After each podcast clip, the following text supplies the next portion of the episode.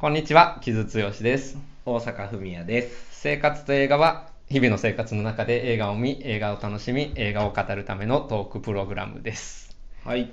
えっ、と、1ヶ月ぶりぐらいのトークセッション、本ちゃんのやつはですね。あ、そっか。うん前回フェイブルマンそうそうそう、フェイブルマンズなので。そっかそっかはい、というところで、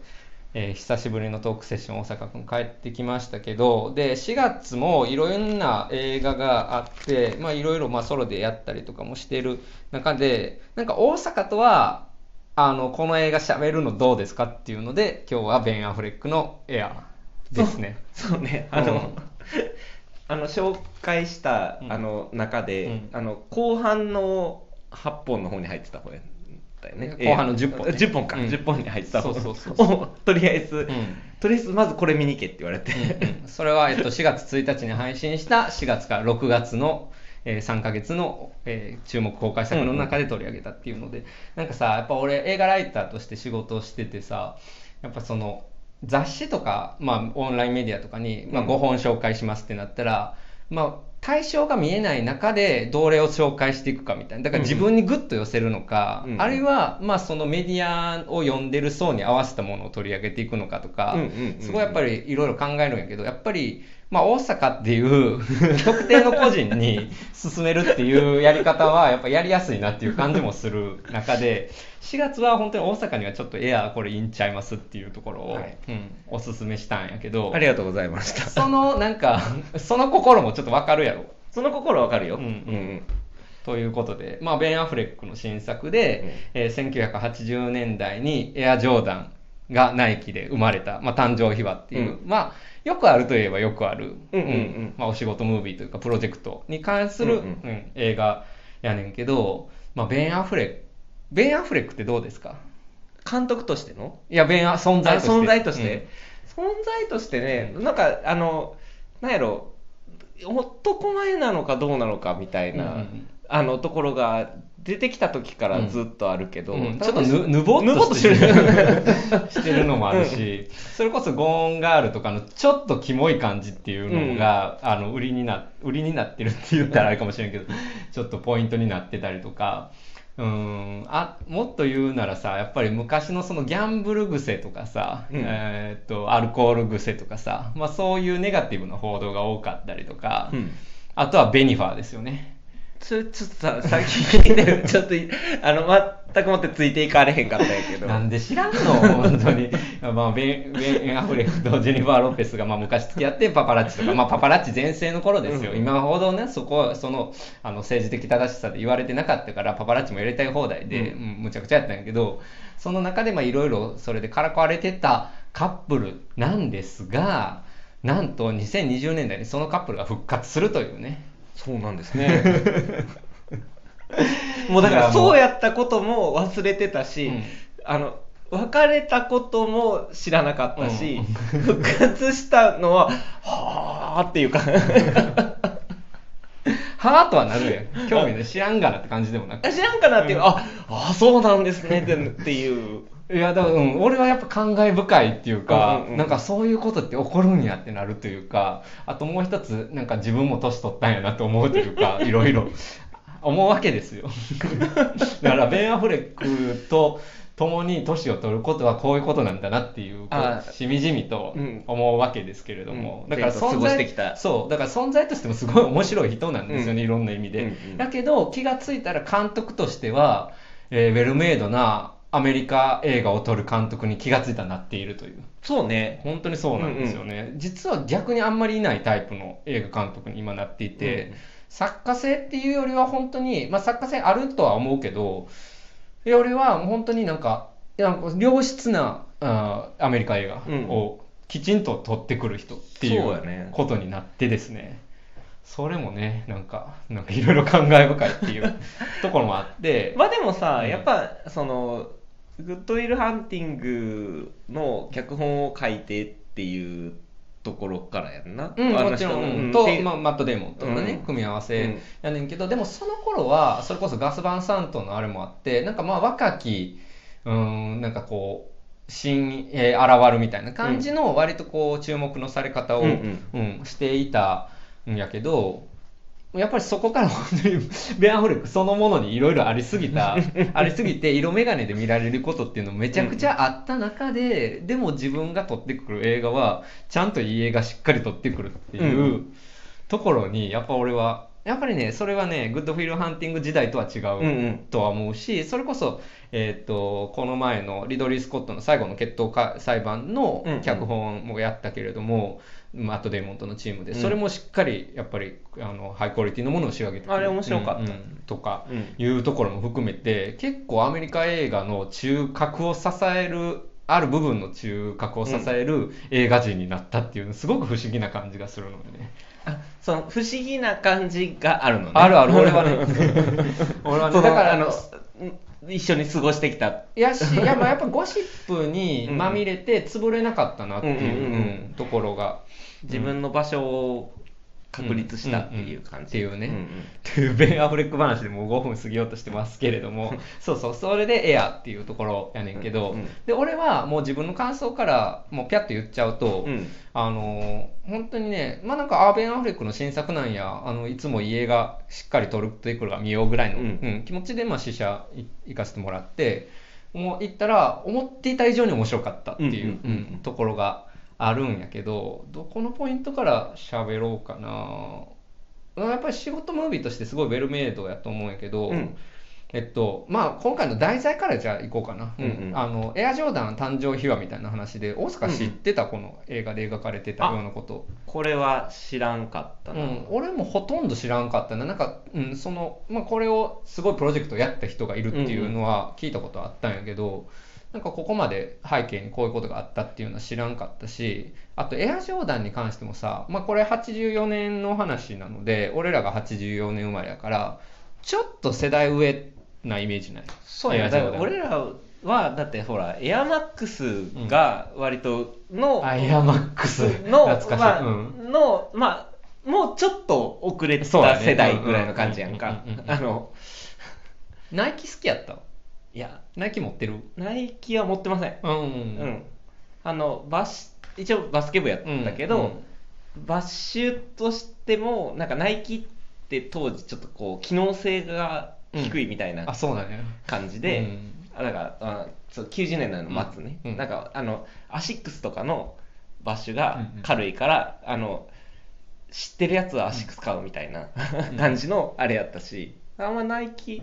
そうやな。ほんまにナイキ買ったことないんちゃうかなぐらいの感じやな。俺は何個かあるけどえスラムダンクってナイキじゃない？あそれはナイキやねんな、んていうかまあジョーダンやうんねん。うん、そっかそっか。うん。だからまあそこも含めてちょっと上世代な。んかなっていう。姉姉まあ姉夫婦があの NBA 好きやねんけどまあ、姉の夫がそのなジョーダンエアジョーダン好きやったりとかするから、まあ、なんかそういう意味でちょっと上の世代っていうイメージあるし、でまあ、俺は、まあ、アディダス好きなんですけど、ん。割とアディダス買っちゃう方なんですけど、私コンバースなんですよね割と。あコンバース男子か。なるほど。俺コンバースなこれコンバースこそ一足も持ってない。あそう。俺だって一番最初に買って本当に好きやった靴が、あのジャック・パーセルっていう、はいはいはいはい あのバドミントンシューズやったんやけど、はいはいはいでもなんかコンバースのそのナイキでもアディダスでもないコンバースのポジションみたいなのがうんうん。好きな、こあの中学生高校生、なるほどね。いやそっか。だからたまあとはいえさだから俺もそう、まあ、今ちょっと言ったけど全然スニーカーカルチャー詳しくないし、めちゃくちゃ思い入れてるかって言ったらそんなことはない、うん。俺も全然、うん。まあ、ちょっと異常な世界やんスニーカーの世界もさ、うん。からまあ、うん、そうそう。だから題材にだからめちゃくちゃ興味があったわけでうん。もうないといえばない、まあ、別に興味ないことはないけど、うんでもめちゃくちゃ自分の好きな分野かって言われたら別にちょっと違うなっていう感じではあるしあともう一つ大きいことは俺80年代苦手なんですよ。あそう生まれた年代やけど。やけどっていう生まれた年代やから思い入れ強くなるとかある？まあないけど。育った年代やったらわかるけどさ。そうそうだからあのなんかそう俺も分かるよ。80年代、うん。あの苦手っていうのは、80年代リバイバルもずっと苦手やし基本的には。もちろん別にストレンジャーシングスとか嫌いとかではないけど、うん。でもなんか80年代流行りすぎやなっていうのもあるし、その80年代ををせに青春を送った人たちが大人になってるんやなっていう気持ちになるっていうところがあるぐらいでそんなに80年代に思い入れもないっていうかむしろ苦手うんな中でだからある意味距離はあるんやけどそれこそちゃんと映画のウェルメイドさで見せてくれるなっていう。うんうんうんうん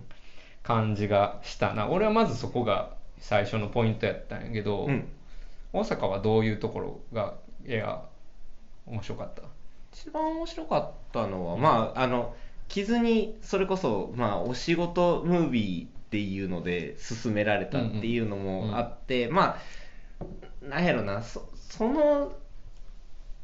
ベクトルで見ちゃったところもなかないけど、まあ、ままさしくそういう映画やけど、うん。やっぱり、あの、すごいシンプルに、うん。あの、その組織で働くことのうん。愉快さみたいな、あ愉快やと思ったんや、うん。うんあれは。そっか。おー。いやその、まあ、愉快さっていうかさその醍醐味というか楽しさっていうのももちろんこの映画であったけどさ、まあ、今日はそ大阪にその話で一番聞きたかったんやけど、まあ私はその会社に就職っていうことをしたことがない、うんうん。中でもうフリーランスに突入してしまった人間で、まあ、大阪は会社組織の中で、まあ、日々苦労をしていてしかも中間管理職的なことまあもしていて、小さい会社やけどね。うんうんうん。していてっていうところで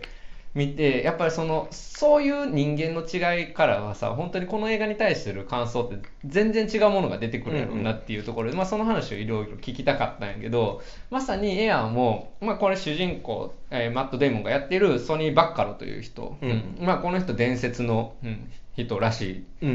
ん。で、まあ、いいろいろ調べてたらさこの後ナイキあの辞めてさアディダス行ってそれででも裏切りがあってとか もう本当に大変な人やったらしいんやけどなんかレブロン・ジェームスと契約取り付けたのになんかそれがなんかひっくり返されたとかなんかいろいろ大変な話が出てきてへーってなったんやけど、まあ、その人の,、まあその活躍の話で。まあだからさ上が金出してくれないとかさ、うん上が俺の思ったように動いてくれないとかさ、うんうんでその中で自分が勝手に動く、まあ、駆け引きとか、うんうん。どこを抑えるかとか組織大変やなーってのをすごくやっぱり感じるね俺はね。でもやっぱ大阪はそこを醍醐味やと思うんや。醍醐味やと思うで、うん。やっぱりその多くの人と働くっていうのの、あのま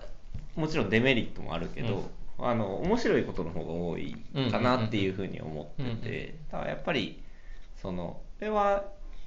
チームやったり会社で働くっていうのは継続してやりたいなっていうふうに思ってるタイプの人間やから。うんうんうんうん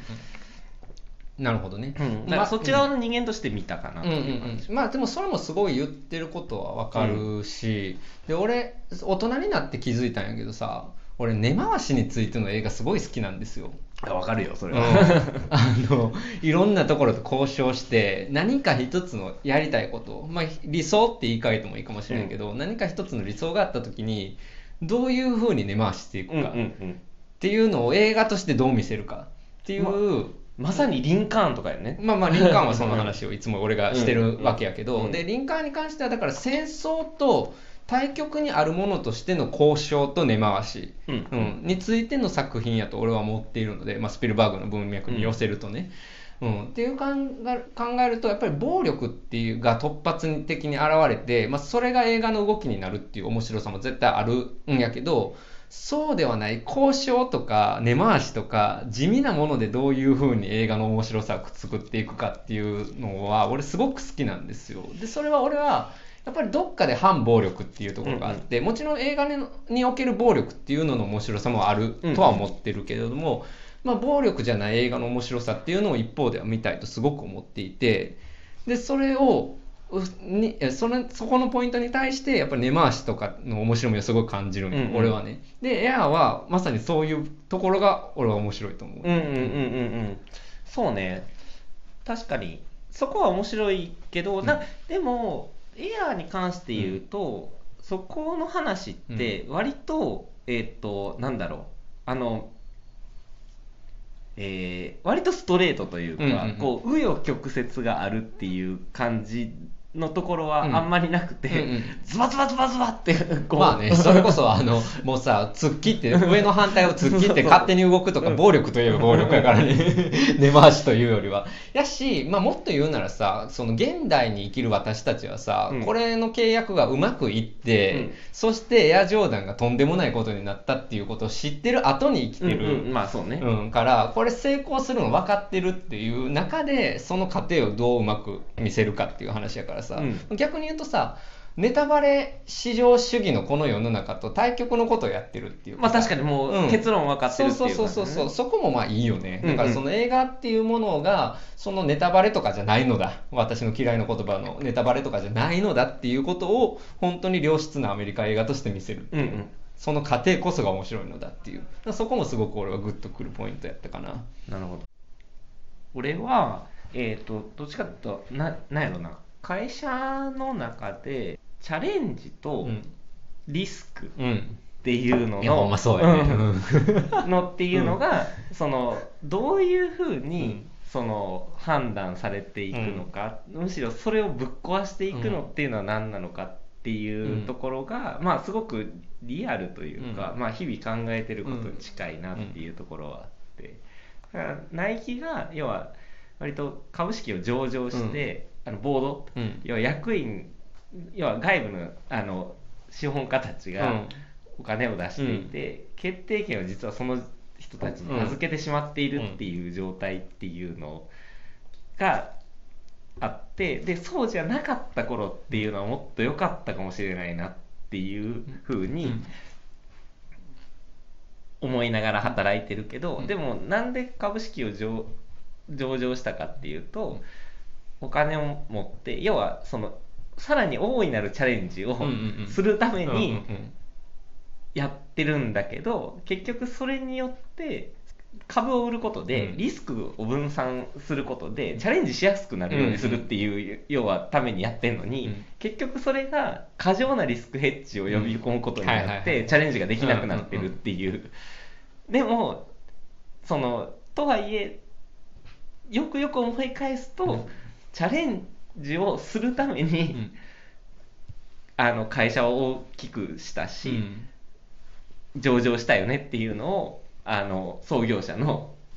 ナイトが思い出すっていうところとかに割とあそうだよねっていう。なるほどね。いや、だから、そうそうそう。うんまあ、こういうさ、まあ、そのリスクの話で言うとね、今、あの、こういう映画のよくあるパターンとしてさ、だから家族を苦しめてしまうっていうパターンが結構多くて、うんまあ、それはアメリカ映画の上等のあな中でさ、その、えーマット・デーモンがやってるソニー・バッカローさん本人のそのご家族がどういう状況かとか全然調べてもないから知,、うんうん。知らんねんけど俺も。やねんけど出てけえへんやんか。出てこへん出てこへん。そう、その中でさ、むしろそのジェイソン・ベントマンがやってる役の、あの人の、あの、別れた、離婚した後の娘との関係性がみたいな話が出てきてさ、むしろ同僚の家族がリスクとして出てくるっていうところも絶妙なとこついてくるなと思って、俺はそこら辺すごい作劇として面白いなと思いや面白いなと思った、うん。あのさそうそう。あこれさあのめっちゃネタバレするけどいいあ、そうそう。あ、ちなみにトークセッションはネタバレあの気にせず喋るのですみませんが、お気をつけください。はい。あの そうそう。まあ要はあの重要なあのマイケル・ジョーダンへのプレゼンの前の準備の、がまあプレゼンが月曜日で、うん。その前の週末を、あの要は潰してプレゼンの準備をしますっていう時の、うん。ちょっと休んでる時に、その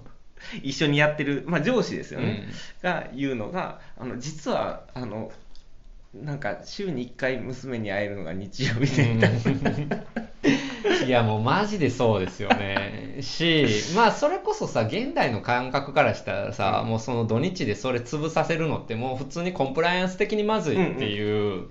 ところになってきて、だからそのお仕事ムービーの難しさって今そこもあるやんか、すごく。うんやっぱり今のそのコンプライアンス的な話を今どういう風に描くのかっていうかまあお仕事だけじゃなくてある創作に関して、うん。まあ、映画制作の現場を描いてたとしてこの映画制作の現場どうなってるねんとか、うん。そういうのに一番やっぱりピリピリする時代っていうかそれピリピリするのはいいことやねんけど基本的には、うん。でもかつてそのむちゃくちゃさでなんか乗り切ってきたプロジェクトとかをどういうふうに今から評価するのかってすごく難しいポイントやったりするんやけど、それも含めてその両面性をこの映画はちゃんと描いてるってことやとは思うんいや俺も思っった思った、うん。思うけどでも難しいよね。俺なんか俺はさそういう時自分も含めて無理しちゃう方でさで自分が無理するから周りもあ私もやらなあかんのかなっていう気持ちにさせてしまうタイプやったから、昔バイトしてた時とか本当良くないなって今から思ったら思うし今はフリーランスやからこそ別にそこは気にせんずにいいんやけどそこほんま大変そのリスクっていうポイントで言うと結構仕事を考える上で結構重要なポイントやったりはするよね。そうでだからそのリスクだ例えばさその、まあ土日出勤も、何の話し始めてんねやろなって感じやけど、とかももうああの含めて要はそのリスクが個人によらないようにすることができるのが会社。そうやね、そうやね。うん。ではあ、うん。本来はあって、だからそれを分そのさっきの株の話とはまた別で、うん。要は従業員に要はリスク負担を分散することができるっていうのを、うん。組織の。なるほどね、うん。なるほどね。でもそれで言うとさエアーはさもう個人が背負う映画やん割とそこは。あそうそうそうそうそう。うん。ある部分ではね、うん。まあ最終的には違うんやけどでもやっぱりそのマット・デーモンやえ演じるソニーがさぶっちぎって、まあ、何もかも犠牲にしてリスクも背負ってしか生まれないプロジェクトがあるっていう話でもあるからさすごいだからそのプロジェクトっていうもののいろんな両面性をだから仕事っていうことに限らずね。俺はやっぱりこれ創作のメタファーとして見たところもあるし、うんうん。チームでの創作するときにどういうふうに個人がリスクを背負えるのかとかもう考えざるを得なかったしだからその辺の両面性とか複雑さがちゃんと描かれてるしそこが面白さなのかなって俺はすごい思った感じだね。そのそれで言うとさ、うん。さっき言ってたそのロブストラッサーとの会話、うん。そのの中でうん。重要やったんが、お前個人は、要はあのソニーに対して、うん。お前個人が個人のリスクを背負うのはいいと、うん。で多分会社にリスクを背負わせるのうん。も構わない、うん。それは言わなかったけど、うん。でもその一緒にやってる同僚を、うん。お前巻き込んでリスクを背負わせてんだぞ。ってそのね。その覚悟はあんのかお前は。うんで、うんうん。とはいえお前がやってることは重要だと思うから、うん。俺はついていく。っうんうんうんうん。うん。ていうその要は大変そうそうそう。だからその自分が一人でケツ吹けんのかお前っていう話。うんではあって、うん。でっていうのもなっていうところがすごくその、なんていうかそのソニーの独創っぷりっていうのが、その要は彼自身が天才であって、やりきったっていうわけではないっていうところに対しての描写ではあって、そこはすごくこうなんていうかねなあーわわかるしなんかでもそのソニーのこうえ英雄感というかさ、みたいなのも、うんうんうん。まあ、かっこいいなみたいなのもあるからいやでも、うん、確かに俺もうーんこの立場やったら言うなみたいな。はいはいはいはいはい 俺は付き合うけどさうんみたいうん、わかるわかる。いや、だからさ、そうまだ組織の醍醐味っていう、だからまあチームよね、うんうん。チームで何かをする時の醍醐味っていう話ではあるよな。うん。だからまあ、俺も大阪もさ、やっぱ基本的にそれ好きやからさ、で、うん。うん。好きで大阪はそれに日々身を置いてる。うんうん。で、俺はもうそれか、そこからかなり離れてしまって、長いっていう中で、すごいそのチームっていうのが愛おしい、愛おしいじゃない、え恋しいんやんか。な、うんうんうん。うん、から、すごいなんかその恋しさをすごく書き立てられましたね、私はね。そういう意味ではね。大変やなと思う一方で。うん。それで言うとさ、うん。やっぱ一番いいシーンはさ、うん。あのそのジョーダンへのプレゼンのさ、うん。前日のさ、うん。あの社長のさ、うん。ビル・ナイトうん。と、を含めた、あのこうよ4人？うん。5人か、4人か、うん。が集まってさ円卓で会議をするっていうさ、うん。やっぱあそこのさ、あのなんていうか、まあ、わかりやすいね。わかりやすい。ごうん。盛り上がり。うん。でなあそこがそのまあい本当のハイライトである、うんそのマット・デーモンのプレゼンのところより俺は実はワクワクして、うんうんうんうん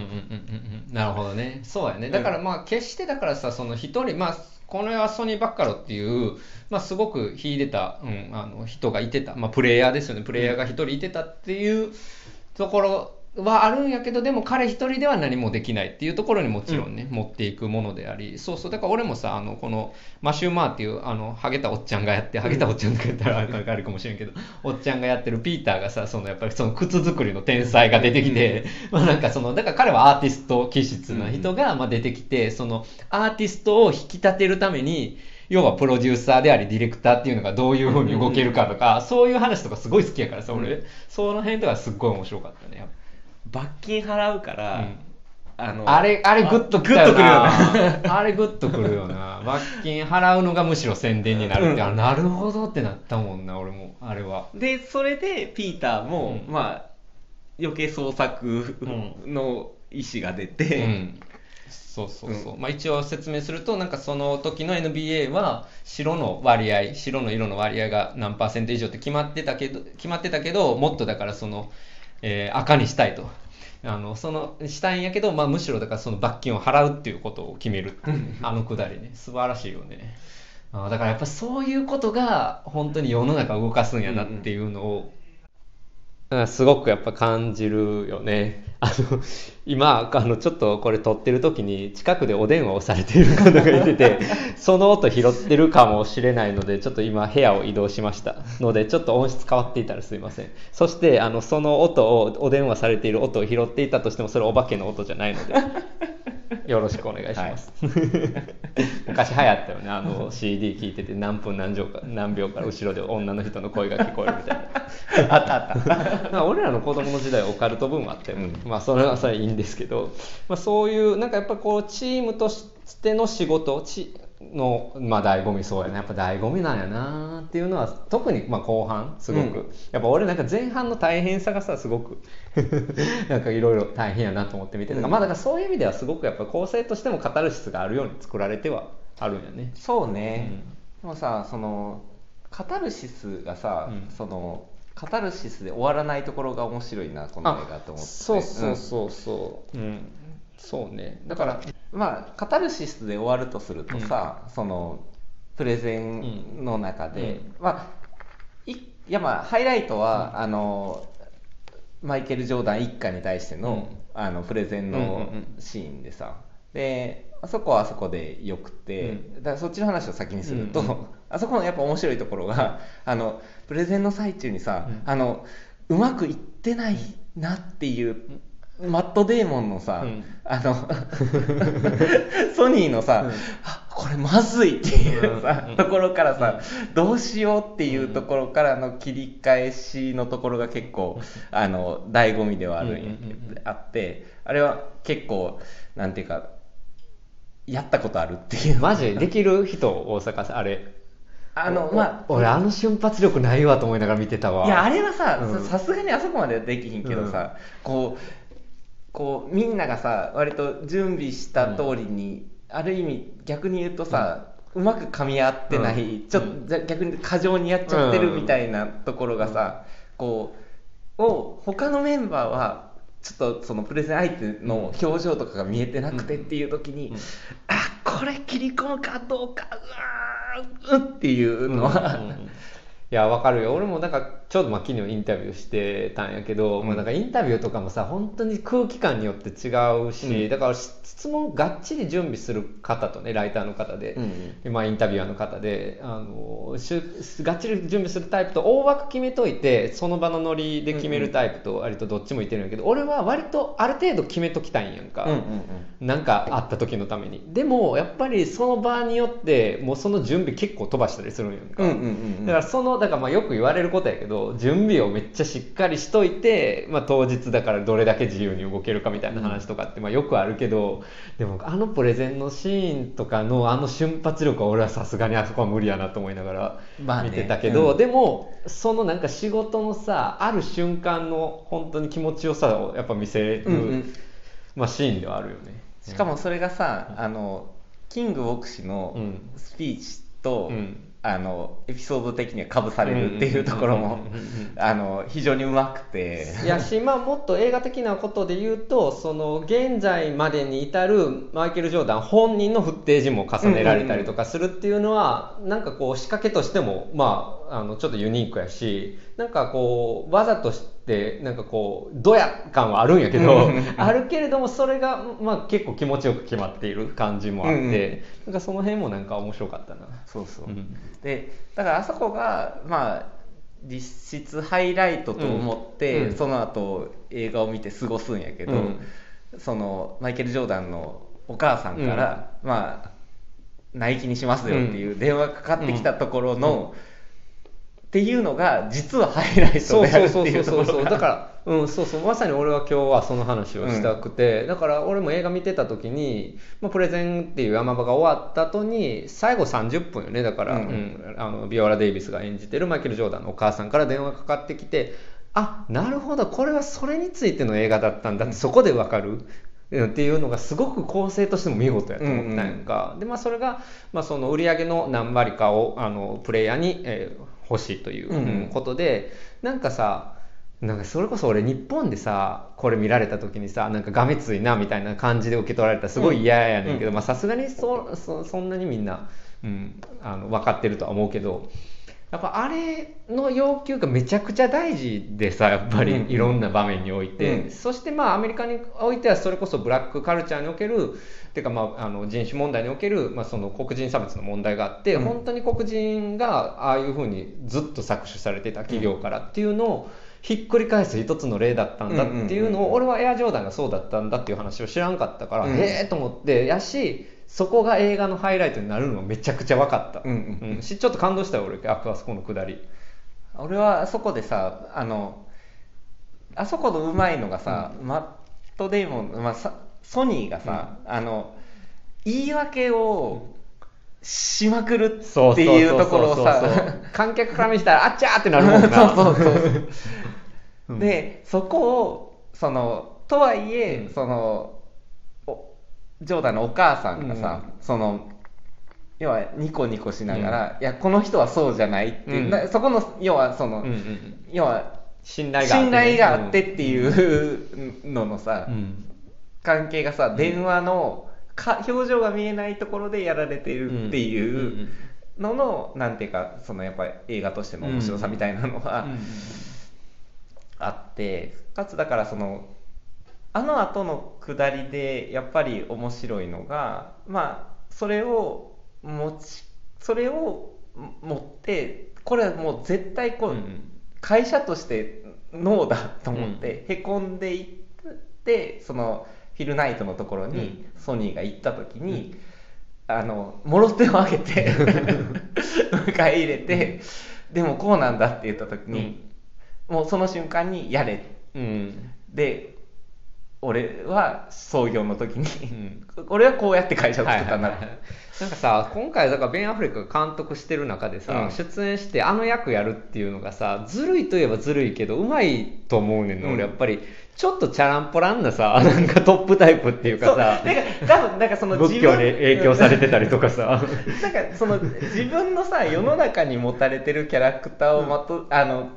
ベン・アフレック分かっててどうかな。配役してんじゃないの。どうかな。分からんいや俺絶妙やったと思うけどね、ん。だからそこも絶妙やなと思うよ、だからほんで、まあ、最後美味しいところ持っていくといえば持っていくけれどもなんかああいうあれもあれでなんかちょっとトップの資質っていうのをすごくこう端的に表してるようなところもあって、なんかそこら辺も気持ちいいんですよね、うん。なんかすごくね。だからまあなんかちょっと、まあ、古風といえば古風やねんけど全体的にね、うん。うん。っていうのはあるけどでもそれをちゃんとやりきることの気持ちよさがもうこの映画にすごくあるし、まあ、今言ったその契約において何ができるかっていうのって、全然80年代だけの話じゃなくてむしろ今起こってることやと俺はすごく思うので。俺やっぱりあれ今回はそのスポーツ選手の話やけどやっぱアーティストの原版権のこととかやっぱ頭をよぎったりとか そういうのいっぱいあるからね本当にアーティストがそういう契約でひどい目に遭うっていう話とかをさどうどうしても頭をよぎるから、うん。だからその企業大企業に挟まれている個人っていうのが何ができるかっていう話でさ、もうもう本当に2020年代のについての話でもあるなというのはすごい思った。うん。まあ、だからその会社に雇われている個人事業主っていう話で言うと、うん。まあ、傷も、まあ、そうそうそう。まさに。うん。うん足元見られるからね愚痴っぽくなってもあれですけれども、っていうのもあるけどまあ、だからそう面白いよね。そのだからやっぱその会社に雇われているサイドの,、その個人がそのどう自分の熱意を消化し、でそれを会社の中でやる仕事の中にそのの中でどう解決していくのかっていう話と、要は個人事業主である、まあ、いわゆる天才が、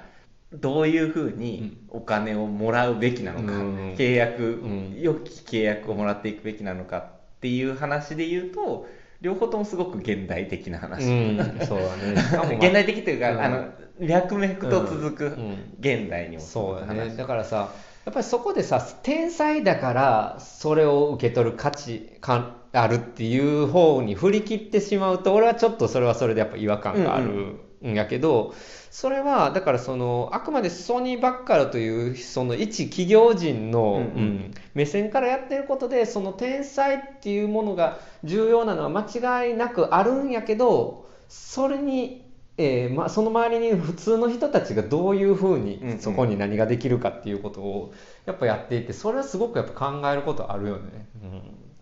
まあだから企業っていうまあ実態はあるっちゃあるけどでも合ってないようなそれこそ上場した後のね企業がどういうふうに個人にそれ利益を受け渡せるかっていう話でもあるから、いや本当にね現代的やしここで訴えられてることっていうのはすごく重要やなっていうふうにす俺は思ったね。思ったしそこがすごく胸がすく気持ちはあった、うんうんそれはだから俺の中で一番の実はハイライトは、やっぱりあのジョーダンとの契約を取ったぞっていうのを、うん。その会社のオフィスのど真ん中で叫んで、うん。で ででもそれは誰のためかっていうと自分の上司のために言うっていう、うん。うん。うん。うん。あのっていうところに俺は割とグッときて。大丈夫ですか？中間管理職っぽいこと言ってますけど。いやあのねちょっと今日あの最近エルピスを見ましてあうんうんうん。あののあのやっぱあの村井さんのね、はいはい、あのエルピスも あれはあれでしんどい話よね本当に。組織の中で板挟みになるってさ、うん。まあ、あれもさあれもまあお仕事ムービーなわけやけど、まあ、あれっていうと要はそのまあ主主人公あまああの共通してるところがあるというするとまあその、まあ、同僚だったりその後続の後輩の成功みたいなところに対して楽しみ、そそれがモチベーションになるっていうところも一つ会社の組織にいる上での楽しいところではあるっていうところは共通してるかなっていうのが あのシーンでねまあちょっと思ったところが。まあそうやななんか本当になんかさ俺らも本当に340、まあ、30代後半ですけど我々、30代40代になってなんかそういう組織の中でどう動くかみたいなことを 感じる年になってしまったんやなっていうことはうんまあ思いますよね、そうね。まあ、あの、しんどいし、楽しいけどしんどいところでは。なんかまあ俺、まあ俺も大阪もほんまあれやからね、仕事好きやからな、なんか本当にね、まあまあね。それが言うてもね。ーっていうのは、それはまあ思うよね、いろんな意味で。まあだから、まあでも、やっぱアメリカを動かすものは何かっていうことで、それは契約であるっていうことを言っている映画でもあると思うので、まあそういう意味ではすごくアメリカ映画やし、まあその現代的な視座もあるっていうところはすごくやっぱポイントうん。やし、まあそれこそソニー・バッカロが、やっぱりそのナイキが、なんかそのソニー・バッカロが、昔やったことの功績をその賠償化してようとししようとしてるっていう苛立ちがあるらしくて今。なるほど。ねそれに対するアンサーでもあるらしいんやんかこの映画が、うんなので、まあ、そういう、まあ、今現行で起こってることっていうのをやっぱりいろいろ考え、まあ、ますよね。なるほどね。っていう意味でまあすごく面白かったね。あのなんかさやっぱあと俺がもう一つ思ったのはさこれがさ、まあ、俺はさちょっとやっぱスピってるからさ、うん。これがさ自分の絶対にやらないといけないプロジェクトだって、分かる瞬間ってあるのかなみたいな。ああ、それ、俺も思った。一生に一度の仕事や。やこれはみたいな、うん、プロジェクトって。もちろん俺もその気持ちでいてるけどいてるしなんか思い出深い仕事仕事うん。プロジェクトって今まで自分のターニングキャリアのターニングポイントになったプロジェクトっていくつかあるけど自分の中でね。もちろん、まあ、ニューダットとかももちろん自分の創作として大事なものやったけれどももうちょっと日常的なことでさこれは絶対にやらなあかんし、うんうんやり遂げないといけないっていうものと今後も出会うんかなとか いろいろ考えたりはしたねつい。いやそれは俺も思って、だからそのソニー・ワッカロがさ、うん。そのフィルナイツにさ、うん。あのお前いつもその言ってるやんけ。ああそうそうそう。そうそう俺も思った。そうそう。あお前いつも言ってんねや。って思ってさ だからあれってさだからやっぱりこれそれこそ歴史の後から見てる私たちからしたら、いやジョーダンし成功したの知ってるけどさ、そうじゃなくて普段からああいうこと言いまくってるのがさ当たったらだからこエアジョーダンにならずに消えていった企画もいっぱいあるわけでさ、でそれこそあの彼みたいに成功しなかった人もいっぱいいるわけでさ、なその時にお自分のその思いを押し通せるんだろうかみたいなこととかねやっぱ考えるしね。そう。だからお前いつも言ってるやんけって言われたのに対して、これはほんまにあの一世一代のやつやねんっていうのを、うん。っていうのを証明するための行動をすうん。るソニー・バッカロがかっこいい、はいはいはいはいはい。そうやな。ねだからそれができるかっていう話よね、うんうんその行動が。だからやっぱアクションについての映画でもあるもんね、そうやね。徹夜してさその準備してる時にさ、あのこれ失敗したらクビになるかもねみたいな話で、ソニーが言うのが「いや俺あの喋りしかできひんから」っていう ねんけど、まあ、結局やっぱそのお母さんに対してき気に入られるというか、ナイキのプレゼンを聞きに行こうって思わせるのも、最後その冗談を説得するところも、要は彼の要は言葉による説得やし、そこはしかもちゃんとちゃんとっていうか要はロジックじゃなくて、思いの乗った言葉をいかに話せたかによって、要はその局面が変わっていくっていうところも、がは結構感動したな。っていうか、まあだから俺も大阪も結局仕事をパッションとして見ているところがあって、で そこ それが今の若者にはうざいんじゃないかっていう 危機感が。えー、そっちで片付けんの？